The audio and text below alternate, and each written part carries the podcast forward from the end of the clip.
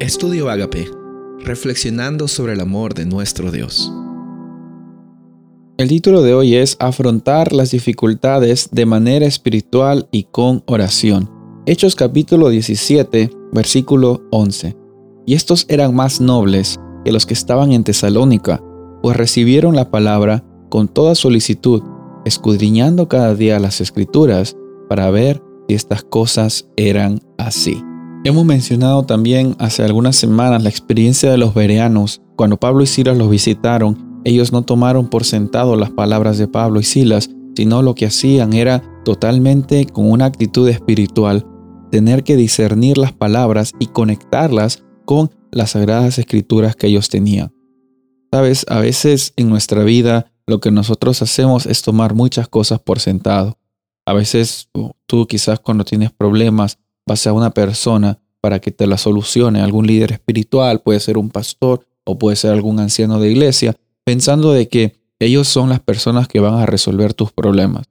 Yo siempre que las personas vienen a conversarme sobre sus situaciones, que con mucho cariño las atendemos y sentimos también cuando ellos sienten eh, las dificultades en su corazón. Pero cuando ellos vienen a, a mostrarme su situación, yo lo primero que digo y es lo primero que nosotros tenemos que decir es, el único que soluciona problemas es Dios. El único que soluciona problemas es Cristo Jesús.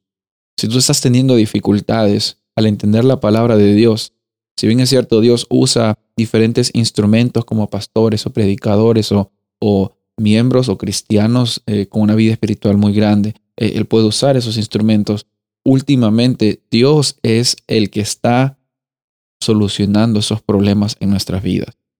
Y si estás teniendo alguna dificultad en interpretar la Biblia, estás teniendo alguna dificultad en abordar alguna creencia o algún pasaje que has encontrado que te ha traído más preguntas que respuestas, lo primero que debes hacer no es ir a YouTube o algún canal para estar viendo qué es lo que el pastor tal dice acerca de esto, sino lo que tú con mucha oración y con mucha diligencia pedirle que el Espíritu Santo te guíe o hacia el instrumento correcto o hacia el pasaje correcto este trabajo o esta labor es una labor que toma tiempo y toma mucho esfuerzo, pero te va a traer frutos y resultados increíbles.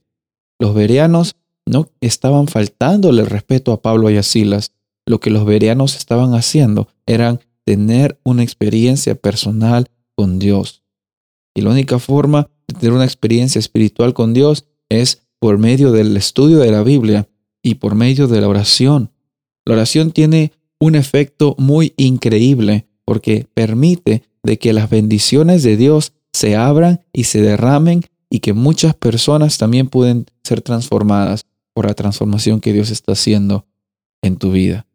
Cuando estamos orando, estamos dejando de que Dios trabaje de una forma poderosa. Estamos diciéndole a Dios, Dios, tienes la luz verde en mi vida, por favor, trabaja, cambia lo que tenga que cambiar, eh, transforma lo que tenga que ser transformado, quita lo que tiene que ser quitado y abre lo que tiene que ser abierto, pero que sea tu voluntad por sobre todas las cosas. Cuando estamos pasando por dificultades, el único que va a poder solucionar esos problemas es nuestro Dios. Lo único que nosotros necesitamos también por nuestra parte es dejar de que Él trabaje en nuestro ser. En el libro de los Hechos vemos cómo es que la iglesia primitiva los primeros cristianos, los primeros creyentes en Jesús, desarrollaron su vida espiritual incluso a pesar de las dificultades teológicas, a pesar de las dificultades que tenían socialmente y también eran perseguidos físicamente también, tenían bastantes ángulos en los cuales habían dificultades y habían problemas.